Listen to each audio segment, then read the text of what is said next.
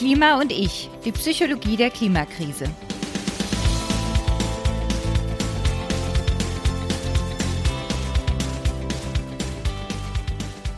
Hallo und herzlich willkommen zu Klima und ich.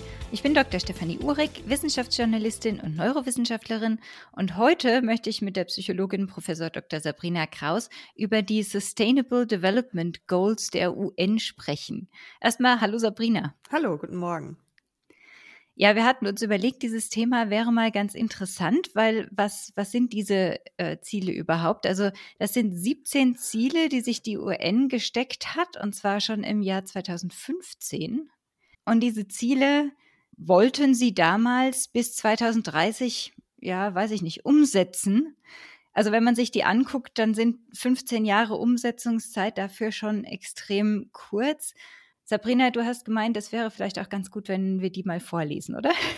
Genau, das ist, glaube ich, sinnvoll, weil selbst wir beide, die wir uns schon häufig damit beschäftigt haben, können sie immer noch nicht auswendig, haben wir gerade festgestellt. Und die Menschen, die sie vielleicht noch nie so richtig gelesen haben, werden davon jetzt auf jeden Fall richtig profitieren und wir beide dazu auch. Genau, also das erste Ziel ist schon mal, ähm, das klingt schon mal wunderbar, nämlich keine Armut. Also ich lese jetzt einfach mal diese verkürzten Überschriften vor. Da, wenn man draufklickt, kommt man dann natürlich noch so ein bisschen auf die Details, was genau das alles bedeutet. Also wir haben keine Armut, als nächstes kein Hunger, dann als drittes Ziel die Gesundheit und das Wohlergehen aller Menschen, schätze ich mal. Das vierte ist eine hochwertige Bildung. Nummer fünf Geschlechtergleichheit. Nummer sechs sauberes Wasser und Sanitäreinrichtungen. Sieben ist dann bezahlbare und saubere Energie. Übrigens müsst ihr euch das natürlich nicht auswendig merken. Das sage ich jetzt einfach mal, damit ihr eine Vorstellung habt, was davon, ähm, was damit gemeint ist. Die acht ist menschenwürdige Arbeit und Wirtschaftswachstum. Neun Industrie, Innovation und Infrastruktur. Zehn weniger Ungleichheiten. Elf nachhaltige Städte und Gemeinden. Nummer zwölf dann der nachhaltige Konsum und die nachhaltige Produktion. Die 13 ist, sind Maßnahmen zum Klimaschutz, die 14 das Leben unter Wasser, die 15 das Leben an Land, die 16 Frieden, Gerechtigkeit und starke Institu Institutionen und zu allerletzt die Nummer 17 Partnerschaften zur Erreichung der Ziele. Also ich finde, das ist schon mal so ein ganz schöner, wie sagt man, auf Englisch sagt man, it's a mouthful. Also das ist schon mal eine, eine ganze Menge. Das stimmt. Und wenn man sich das so anhört, dann ist es ja auch verwunderlich, dass man davon ausgeht, dass selbst wenn das Ziel, keine Armut mehr zu haben, trotzdem nicht alle Sanitäranlagen vernünftig sind und auch immer noch der Hunger beseitigt werden muss, obwohl ja genug Geld dafür dann da ist, wenn das Ziel, keine Armut mehr zu haben, erreicht wurde.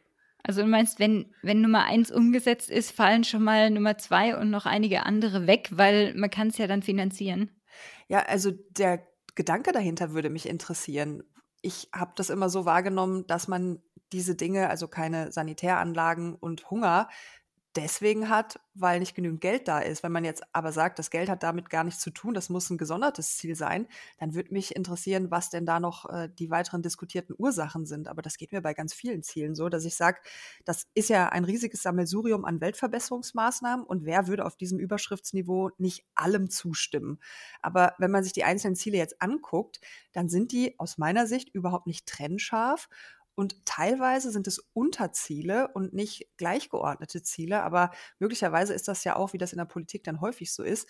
Ähm, der eine möchte eine Vorspeise, der andere ein Mittagessen, der nächste will einen Nachtisch. Man muss einen Kompromiss finden. Das, was dabei rauskommt, kann man noch essen. Aber ob das so super ist, weiß man da nicht. Aber das ist halt klassische Kompromisssituationen sind ja Lose-Lose-Situationen. Keiner kriegt, was er will, aber alle müssen dann damit leben. Und möglicherweise ist der Prozess dieser Zielsetzung ja genauso gewesen. Aber das, was wir da jetzt haben, also wer kann damit arbeiten? Also zum einen würde ich jetzt mal sagen, keine Armut erschlägt ja schon nicht alles, zumal man sagen kann, okay, wir haben vielleicht, wenn, wenn vielleicht alle Leute genug Geld haben, um zum Beispiel in einigermaßen sicheren Häusern zu wohnen oder was auch immer. Und wir haben aber aufgrund der Klimakrise jetzt eine Wasserknappheit. Wenn kein Wasser da ist, dann ist genug Geld im Prinzip plötzlich auch nicht mehr genug Geld, sondern dann gibt es wieder nur die, die, die richtig, richtig reich sind, die sich dann noch das Wasser leisten können oder so. Beziehungsweise dann ist halt die Frage der Verteilung zum Beispiel für, für das Wasser und auch die Nahrungsmittel wie wird das dann verteilt, damit sich alle leisten können? Also von daher würde ich sagen, ja, also von den Überschriften her sind die Ziele natürlich nicht unbedingt einfach zu trennen. Wenn man dann mehr reingeht und guckt, was genau die Leute darunter verstehen, kann man das vielleicht ein bisschen besser verstehen, warum das einzelne Ziele sind. Aber du hattest noch zweit, den, den zweiten Punkt gesagt, dass das ja alles so ganz schön aussieht, aber es ja auch nicht so wirklich, man nicht wirklich viel damit anfangen kann. Weil es ist ja schön, diese Ziele zu haben, aber wie kriegen wir das hin? Ja, ich würde noch gerne Bezug nehmen auf deinen Punkt, kein Wasser zu haben. Welches Ziel ist das denn? Da steht kein, kein Hunger, oder? Weil, ja, es hast du keinen Hunger oder hast du ein neues Ziel, kein Durst? Du, äh, Wasser ist übrigens Punkt Nummer sechs, sauberes Wasser und Sanitäreinrichtungen. Aber ja. ja. ich war über den Hunger dahin gekommen, weil ich dann gedacht habe, naja, um erst um was zu essen, brauchst du erstmal Wasser, weil erstmal den Durst stillen, dann den Hunger. Aber also das war so mein persönlicher Gedankensprung in dem Moment. Aber das Wasser steht tatsächlich unter Punkt sechs nochmal gesondert. Da geht es dann auch um Trinkwasser, aber auch um Sanitäreinrichtungen. Okay kein Hunger, kein Durst, nur anders formuliert. Da fragt man sich dann auch schon, wie das zusammenhängt. Aber genau diese Diskussionen, die wir jetzt führen, wurden wahrscheinlich an anderer Stelle auch geführt und dann musste man sich irgendwann auf Oberziele einigen. Ja, aber wie gesagt, ich finde viel spannender, wie genau soll das denn jetzt umgesetzt werden, weil ich lese diese Ziele und denke mir, boah, wäre ja super, wenn wir das alles hinkriegen. Ich halte es persönlich doch für sehr utopisch und ich glaube auch, dass mir da viele Leute zustimmen würden. Mhm. Aber so den Gedanken an sich finde find ich ja schon mal ganz nett. Also, dass, dass das alles machbar wäre, vermittelt das für mich irgendwie. weiß ich nicht, könnte, könnte man ja mal über irgendwo draufklicken. Gucken wir mal bei dem sauberen Wasser wie sie das denn machen wollen. Also hier steht jetzt eine Beschreibung, dass Wasser zugänglich, sauberes Wasser zugänglich für alle Menschen sein soll, dass bisher schlechte Wasserwirtschaft und schlechte Infrastruktur gibt und deswegen viele Menschen sterben an Krankheiten, die mit der unzureichenden Wasserversorgung und so weiter verbunden sind. Jetzt überfliege ich das hier mal kurz. Äh, dann erzählen sie, dass es halt viele Leute gibt, die nicht genug Zugang zu Wasserressourcen haben und dass bis 2050 jeder Vierte in einem Land leben wird, wahrscheinlich, das von chronischem oder wiederkehrendem Süßwassermangel betroffen ist. Durch Dürren und, und so weiter und so fort. Und jetzt steht da, dass in den letzten zehn Jahren wann auch immer diese Website erstellt wurde, sagen wir mal, große Fortschritte bei den Trinkwasserquellen und der Abwasserentsorgung erzielt wurden, sodass jetzt 90 Prozent der Weltbevölkerung Zugang zu verbesserten Trinkwasserquellen haben. Das Spannende ist doch, dass selbst du jetzt nachgucken musst und das nicht weißt und wir uns hier die Zeit nehmen, das zu machen für diesen Podcast. Und wer macht denn sowas zu Hause? Also welcher Bürger guckt sich das denn so genau an? Und selbst wenn man da Lust zu hat, dann macht man das doch nicht bei 17 Zielen. Und wenn man es dann trotzdem macht, was wahrscheinlich 0,0001 Prozent der Bevölkerung in Deutschland ist, dann weiß man doch hinterher trotzdem nicht, was man jetzt machen soll. Nee, also ich denke, äh, prinzipiell sind es ja auch in dem Moment wirklich nicht die Einzelpersonen, die etwas machen sollen. Also hier jetzt noch kurz der letzte Absatz ist nämlich dann, um die Abwasserentsorgung und den Zugang zu Trinkwasser zu verbessern, müssen die Investitionen in die Bewirtschaftung von Süßwasserökosystemen und Abwassereinrichtungen auf lokaler Ebene in mehreren Entwicklungsländern in Afrika, südlich der Sahara, Zentralasien, Südasien, Ostasien und Südostasien verstärkt werden. Ich schalte schon ab bei dem ersten. Okay, also der, der, der Punkt ist, wenn man das jetzt mal ganz runterbricht, also in, in einigen Ländern der Welt muss die Versorgung verbessert werden und müssen, muss mehr investiert werden darin. Aber abgesehen von, wir müssen jetzt mehr Geld da reinstecken und zwar an den Orten, wo es bisher noch schlecht läuft, das ist ja was, das wissen wir theoretisch schon. Also ich, ich glaube nicht, dass Leute nicht von selbst auf den Gedanken kämen, dass man das bräuchte. Ja, wer würde nicht zustimmen, wenn man sagt, wir brauchen mehr Geld, egal auf welcher Ebene? Ja, ja gut, es gibt Ebenen, für die würde ich jetzt weniger Geld ausgeben.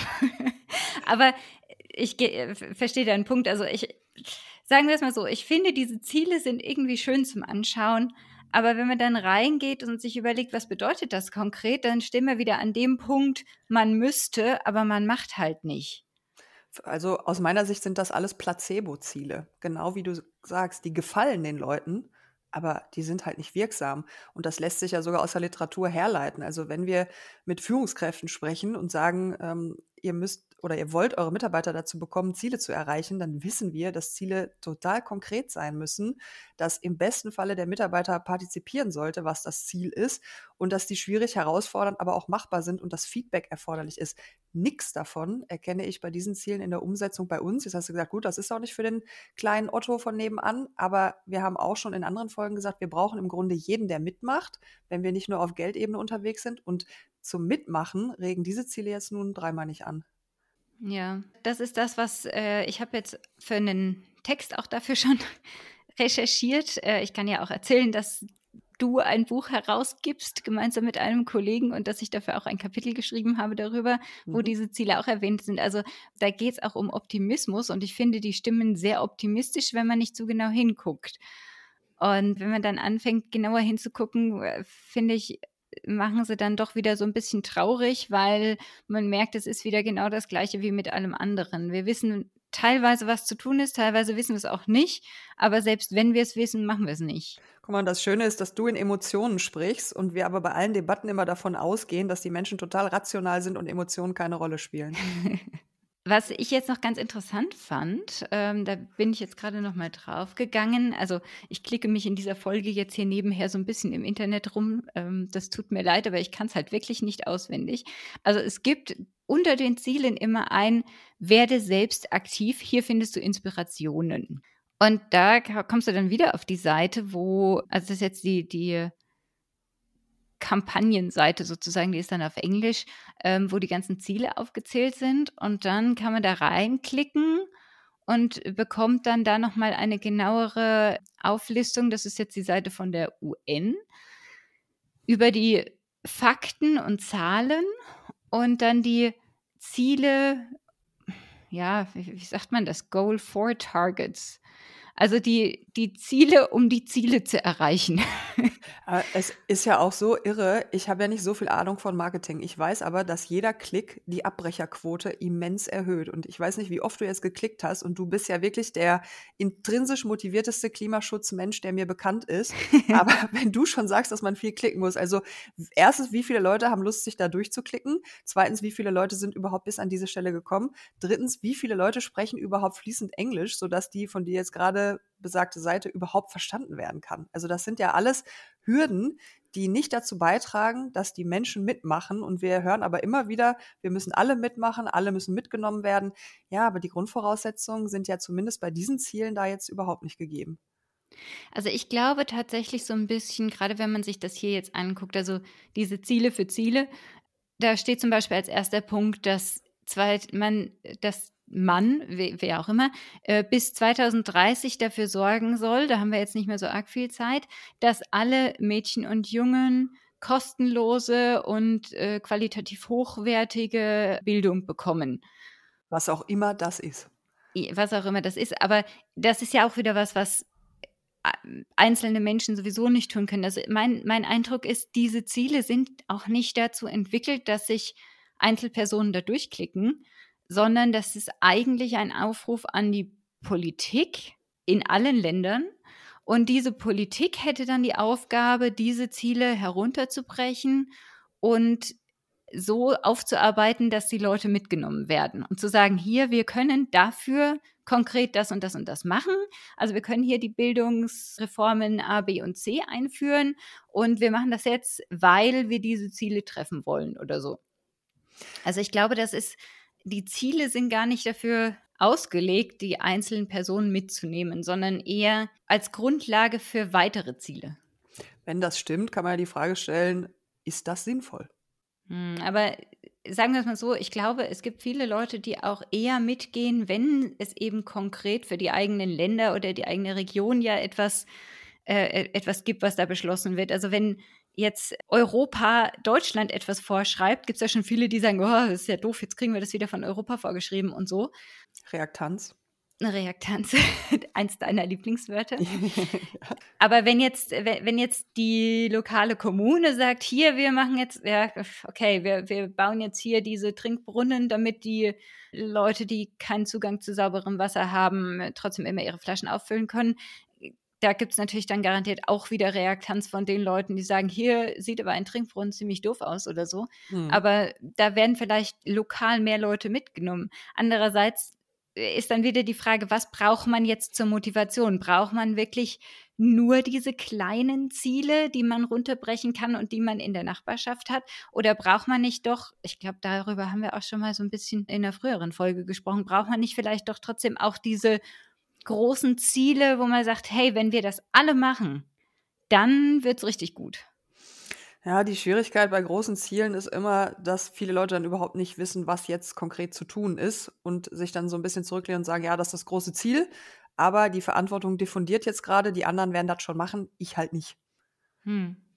Also da kommen so viele Effekte miteinander in Verbindung und sorgen dafür, dass es eben nicht erreicht werden kann. Also wenn du auch gar nicht weißt, wo du hin willst, wie soll dann Motivation entstehen? Also Motivation soll ja den Prozess anstoßen und aufrechterhalten und auch gegenüber Widerständen aufrechterhalten. Aber wenn du ja gar nicht weißt, was das Ziel sein soll, wie will dann die Motivation da ins Spiel kommen? Das das wird eher so sein, dass dann Leute eine Idee haben, dass sie jetzt Lust hätten, was zu verändern und vielleicht auch sogar große Angst haben, weil Weltuntergangsszenarien überall an jeder Ecke lauern und aber nicht genau wissen, was zu tun ist. Und dieses Unwissen beziehungsweise dieses Nicht-Verstehen können der Ziele führt dann eher zu Frust oder zu Aggression oder zu Resignation. Und das sind ja eher Kräfte, die man anders abfangen sollte und könnte. Aber das passiert eben nicht auf gar keiner Ebene. Also auf keiner Ebene, egal ob ganz oben politisch, auf kommunaler Ebene, auf Bundesebene, das äh, kann ich zumindest bislang nicht erkennen. Und ich will auch gar nicht in deren Haut stecken, deren, diese Politiker, die sich mit all mhm. diesen Dingen da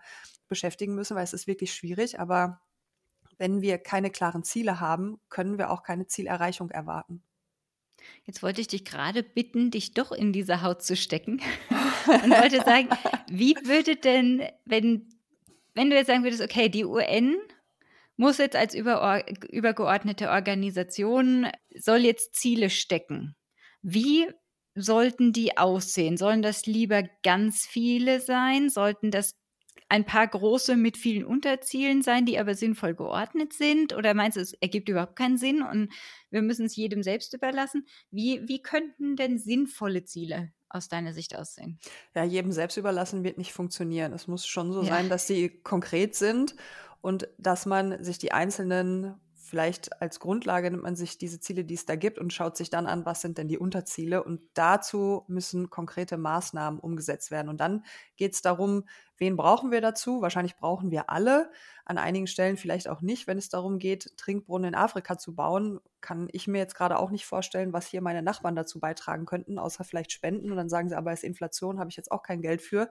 Und mhm. dann müsste man die Ziele eben spezifisch und erreichbar, zwar schwer, aber dennoch erreichbar setzen. Und es muss irgendwie auch ein Feedback geben. Da haben wir auch schon mal drüber gesprochen, dass ja gerade beim CO2-Einsparen auch am Himmel kein Barometer erscheint und sagt, well done, heute hast du so und so gespart oder diesen Monat ist irgendwie weniger CO2 in die Luft geblasen worden. Das funktioniert nicht. Das kann man über Apps irgendwie versuchen, aber die ganzen Apps sind auch nicht aufeinander abgestimmt, sind schlecht kalibriert, arbeiten mit Schätzwerten, sodass da auch die Hälfte der Leute keine Lust hat. Darüber hinaus empfehlen wir immer weniger Digitalisierung zu nutzen. Mhm. Und da könnte man ja aber vielleicht auch größere Feedback-Schleifen einbauen, die man dann über Medien, weiß ich auch nicht, in der Tagesschau oder irgendwo sonst zumindest mal rückkoppelt, weil ohne Feedback wird es nicht zu einer guten Performance kommen. Also das ist auf allen Ebenen menschlichen Verhaltens so und auch im Sport, wenn wir kein Feedback kriegen, war das jetzt gut, war das nicht, dann wird das äh, eben nicht funktionieren. Und dann müssen Ziele gesetzt werden. Das Ziel heißt dann vielleicht, ich will gewinnen, ich will äh, den Planeten zurückgewinnen im Sport, ich will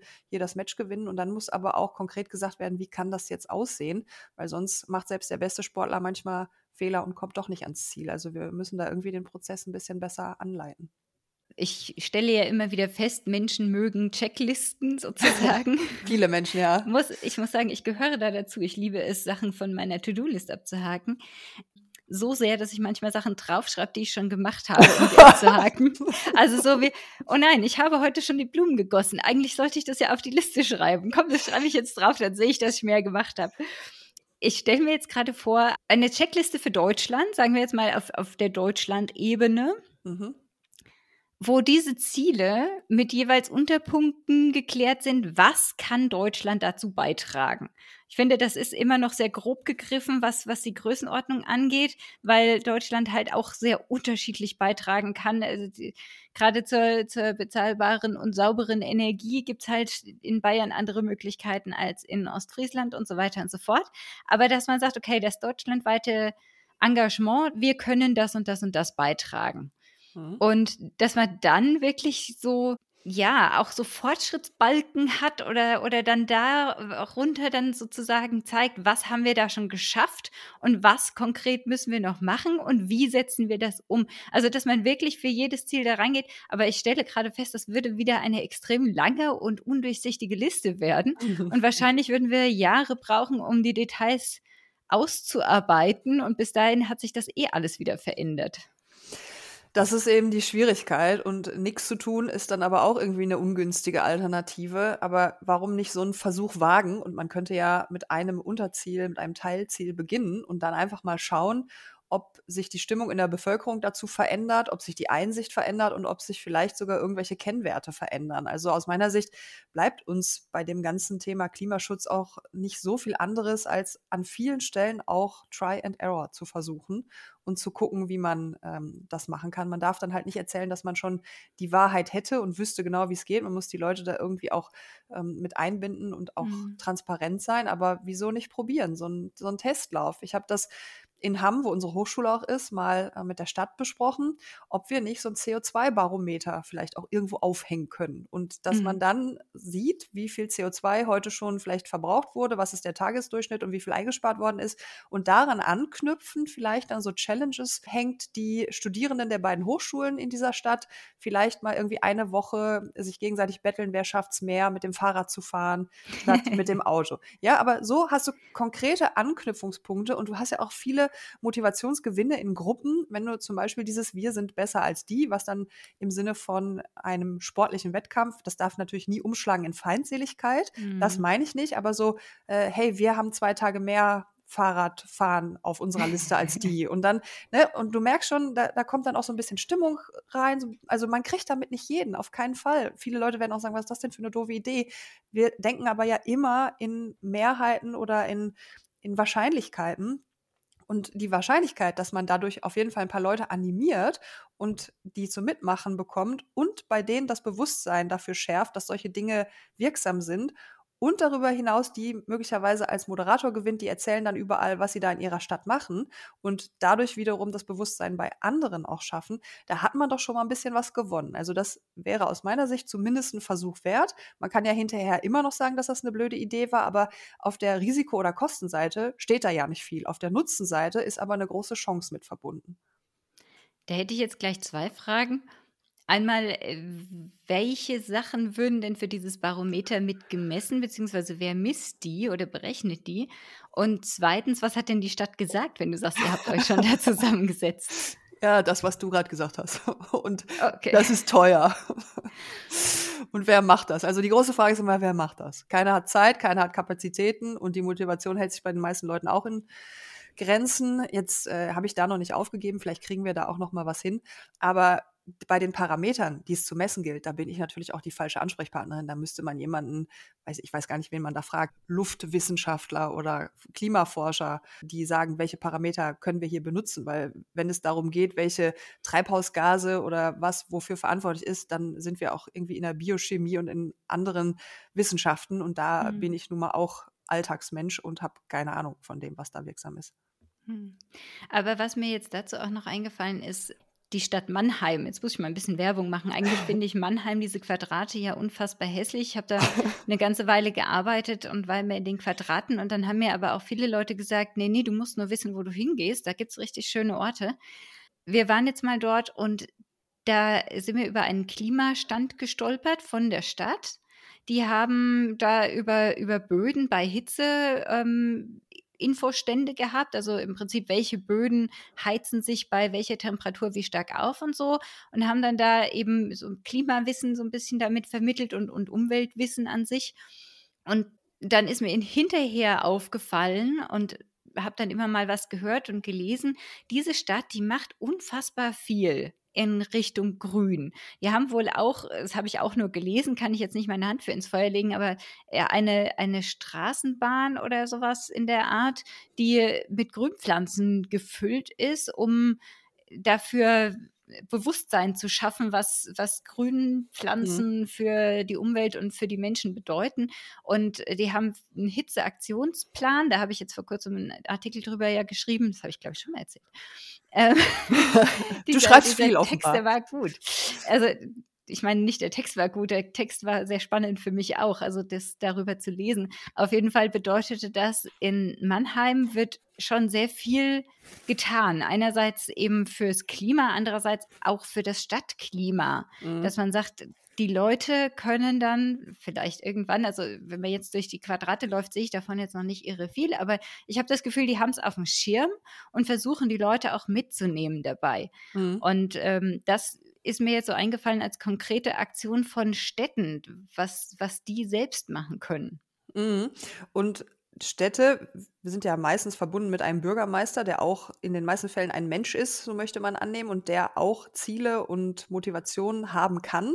Und oft gehört dazu, besser zu sein als eine andere Stadt und sich damit auch zu positionieren. Und genau das, was du gerade gesagt hast, wenn man das irgendwie auch noch mal etwas salienter oder sichtbarer machen könnte, dann wäre das vielleicht auch eine Idee. Also man könnte so ein bisschen äh, sportlichen Wettbewerb auf unterschiedlichen Ebenen versuchen mit einzubringen ohne dass es in Feindseligkeit umschlägt. Da müssen wir immer aufpassen, weil so Gruppendynamiken kippen auch irgendwann und dann mhm. äh, geht es in Hauen und Stechen. Das darf nicht passieren. Aber so ein gegenseitiges Ansporn im Sinne von Motivationsgewinnen, das kann aus meiner Sicht durch eben genau solche Sichtbarmachung von Teilzielerreichung ähm, geschehen. Und da müssen wir aber dann auch gucken, welche Teilziele eignen sich dafür und wie kann man das im Einzelnen auf den unterschiedlichen Ebenen dann auch angehen. Und das ist, wenn wir jetzt schon drüber sprechen, ja auch unfassbar viel Arbeit und unfassbar viel ja, Durchdringung von diesen intellektuellen Sachverhalten. Und da, mhm. selbst wenn da 100 Prozent der Bevölkerung zu geeignet wären, dann hat da aber auch nicht jeder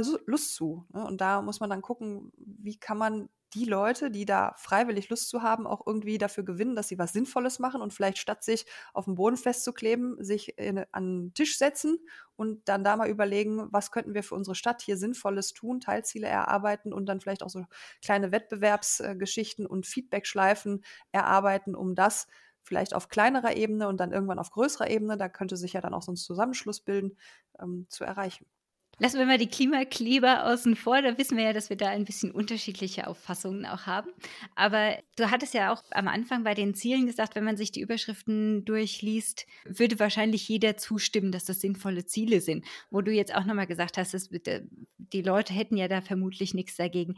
Aber ich habe äh, auch mal mich mit jemandem unterhalten, wo es, äh, der, der sagte, naja, zum Beispiel das Ziel keine Armut es gibt ja Leute, und es sind vermutlich nicht ganz wenige, die auch davon profitieren, dass sie mehr haben als andere. Und mhm. die das entweder als Statussymbol oder halt einfach, weil es bedeutet, dass sie sich sicherer fühlen oder was auch immer haben.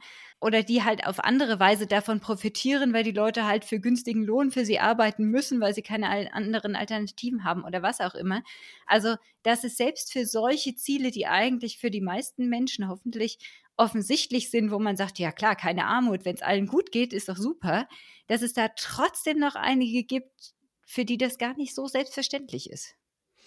Das ist aus meiner Sicht kein Widerspruch. Das ist doch ein sowohl als auch. Es kann doch immer ein Ungleichgewicht geben, aber wir setzen den Nullpunkt höher. Also Armut eliminieren im Sinne von niemand lebt mehr an der Grenze zu ständigem Hunger, aber hat dennoch weniger als jemand mit einer Villa. Und da gehe ich auch total mit. Es gibt Leute, die haben sich mehr angestrengt und es gibt Leute, die haben sich weniger angestrengt. Selbstverständlich spielt Glück auch immer eine Rolle, wenn aber. Ich gerade sagen, manche haben auch einfach gut geerbt oder gut geheiratet oder gut, was auch immer, ja. Genau, das sind aber ja jetzt auch nicht alle und da muss man halt auch wirklich vorsichtig sein, dass man genau diese Leute auch nicht verliert, die gerade in der gesellschaftlichen Debatte auch ein bisschen als Feindbild herhalten müssen, was auch sehr schwierig ist. Aber wenn wir sagen, keiner muss mehr Hunger leiden, jeder hat Zugang zu Wasser, Bildung und was auch immer und es dann aber noch eine Varianz gibt von diesem neuen Nullpunkt bis hin nach oben, alles, was dann noch als unerwünscht gilt, das würde ich aber unter Sozialneid verbuchen. Aber geht das dann nicht eher in Richtung grenzenloses Wachstum? wir müssen alle mehr haben, damit alle glücklich sein können. Und das bedeutet auch gleich wieder, dass die Oberen ja noch viel mehr haben, solange wir es nicht noch zusätzlich schaffen, das Ganze irgendwie gleicher zu verteilen, was ja wiederum so ein bisschen dem widerspricht, was du sagst, dass manche halt es auch sicher tatsächlich verdient haben, mehr zu haben, weil sie sich halt mehr angestrengt haben. Wobei da auch wieder die Frage ist, wie viel mehr hat man denn verdient für die und diejenige Arbeit, während andere Leute vielleicht schwerere körperliche Arbeit machen und dafür kaum was kriegen oder wie auch immer. Also da gibt es ja, da macht man ja einen riesen, riesen Topf auf, schon allein mit dieser Sache, wer darf dann wie viel haben. Ja, aber die Varianz ist doch dann immer noch groß genug. Das Delta des Abstands wird vielleicht ein bisschen kleiner zwischen den ganz Reichen und den dann als neu arm geltenden, aber der Abstand ist doch noch groß genug. Also, ich glaube, die ganz Reichen könnten dann damit trotzdem noch leben. Ja, aber die die Neuarmen gelten ja dann auch trotzdem als arm. Hat man damit dann Armut begrenzt? Nicht wirklich, weil der hm. Standard ja dann immer anders ist. Also, ich meine, wenn man sagt: „Okay, alle haben Wohnung, Essen, Trinken, also so die Basics, die sie brauchen, ohne sich groß Gedanken zu machen. Mhm. Dann wird doch aber Armut einfach anders gemessen, oder? Dann bedeutet Armut vielleicht, dass du dir nicht den Urlaub in sonst wo noch zusätzlich leisten kannst und dann giltst du als arm oder also äh, da bin ich, weiß ich nicht genau, was das mit den Definitionen macht, wenn wir einfach eine neue Null, einen neuen Nullpunkt definieren. Ja, aber dann müssen wir es ja auch nicht mehr Armut nennen. Ist es ja auch im klassischen Sinne dann nicht mehr. Ist dann halt weiß ich auch nicht, äh, gut Bürgerlichkeit und das darüber heißt dann irgendwie anders. Aber also die Diskussion verstehe ich nicht, wenn man dann sagt, ich will mich wenig anstrengen, ich habe einen Job gewählt, der wenig Gehalt gibt, ich habe auch keine Lust, mich weiterzubilden, will aber trotzdem so viel verdienen wie der, der eine 60-Stunden-Woche hat. Also die Diskussion finde ich tatsächlich schwierig. Die, die geht ja auch im Sport nicht. Du kannst ja auch nicht sagen, ich mache keinen Sport, will aber trotzdem so schnell laufen können wie der, so viele Gewichte heben können wie der. Das ist doch Unsinn. Ja, aber es gibt ja auch genügend Jobs, die extrem wichtig sind für uns, die körperlich sehr anstrengend sind und oder auch psychisch sehr anstrengend sind und die trotzdem extrem wenig bezahlt werden. Also da müsste man dann wirklich in die Tiefe gehen und auch auf die Verteilung schauen und sagen, was ist uns denn eigentlich dies und jenes wert? Also ich meine, wenn jetzt, wenn du an die Pflege denkst, das ist ja jetzt gerade immer so das Thema, äh, was mhm. machen wir denn ohne die Pflege? Und gleichzeitig sind wir nicht bereit dafür, mehr Geld zu bezahlen. Also wir jetzt nicht unbedingt als die Einzelpersonen, die Pflege benötigen, sondern wir als die Gesellschaft. Mhm, und ja ganz andere Jobs auch noch, äh, wo, mhm. wo man sagt, also ohne Menschen, die den Müll abholen. Oh, das kann man vielleicht irgendwann in vielen Jahren mal automatisieren oder was auch immer. Aber manche Jobs äh, lassen sich auch nicht automatisieren, weil da der, der menschliche Faktor wichtig ist. Also ich, ich weiß nicht, ob das wirklich so ich, ich möchte auf jeden Fall mal nicht sagen, dass Leute, die mehr Geld verdienen, auch wirklich immer mehr Geld verdient haben.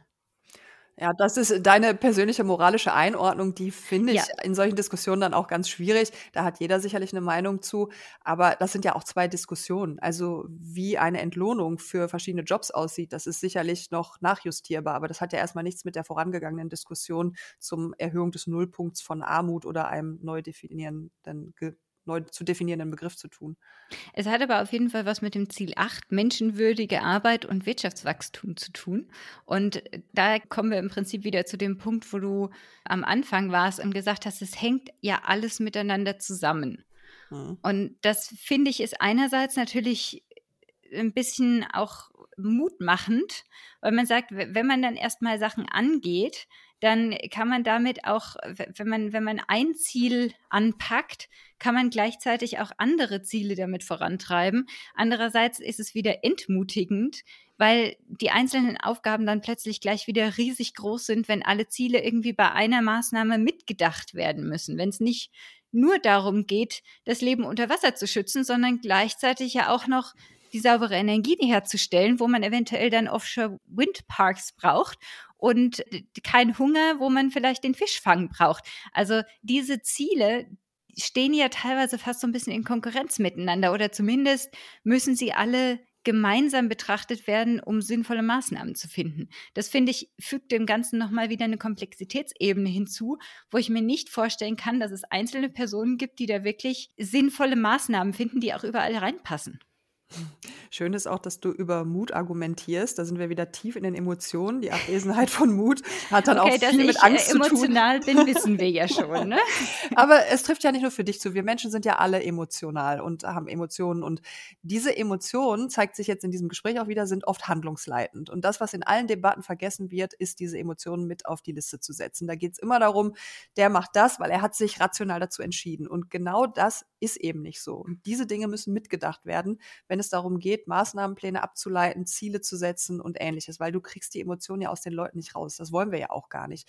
Und diese Komplexität, ja, die ist da und da kann man dann unterschiedlich mit umgehen. Und da gibt es Leute, die sind dann entmutigt und manche sind dann angespornt. Da sind wir auch wieder bei äh, Persönlichkeitsparametern, wie zum Beispiel Leistungsmotivation. Der eine braucht so richtig knackig harte Ziele, damit er überhaupt wach wird. Der andere mhm. setzt sich dann äh, kauernd in der Ecke und sagt, nee, das ist ja alles nichts für mich. Menschen sind eben unterschiedlich, aber man muss es dann an einer Stelle auch irgendwie angehen und dann immer, genauso wie es im agilen Projektmanagement auch ist, nicht mehr das Endziel jetzt festsetzen, beziehungsweise den Weg dorthin, sondern immer wieder nachjustieren. Und dazu brauchen wir Feedback. Und Feedback können wir aber nur geben, wenn wir das Delta sehen zwischen Soll- und Ist-Wert und dann nachjustieren können. Und diese Grundvoraussetzungen sehe ich momentan als noch nicht gegeben an. Und da würde ich, wenn ich ein Tag Bundeskanzler wäre, würde ich da dran gehen.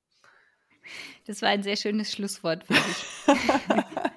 Wenn du einen Tag Bundeskanzler wärst, ich weiß nicht, ob ein Tag ausreicht. Aber länger möchte ich nicht. Und die Frage ist auch nur in meinem Kopf, weil ich gerade ein anderes äh, Interview geführt habe, wo man mich das gefragt hat. Und da habe ich gedacht, um Gottes Willen, das will ich nicht sein.